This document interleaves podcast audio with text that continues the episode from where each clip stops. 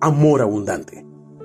De niño, recuerdo ver a mi madre cuidando de mí cada día, levantándome por las mañanas para ir a la escuela.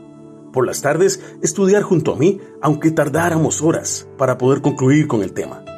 Recuerdo a mi padre esforzándose cada día en su trabajo para poder traer comida a mi hogar. Y cuando me revelaba o no hacía las cosas bien, siempre había una llamada de atención. A veces algún tipo de corrección para disciplinarme. Qué gran amor hay en todo esto que estoy diciendo. También al casarnos y compartir nuestra vida con alguien que piensa distinto.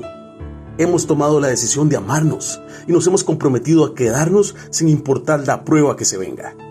Eso también es amor.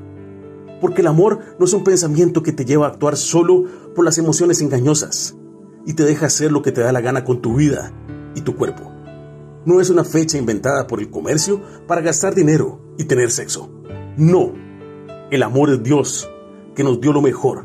Sí, a su Hijo, nuestro Señor Jesús, que nos enseñó que el que ama, obedece, perdona, vive en pureza, se compromete y se queda hasta el final, a pesar de las dificultades.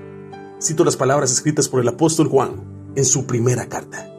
Queridos amigos, ya que Dios nos amó tanto, sin duda nosotros también debemos amarnos unos a otros.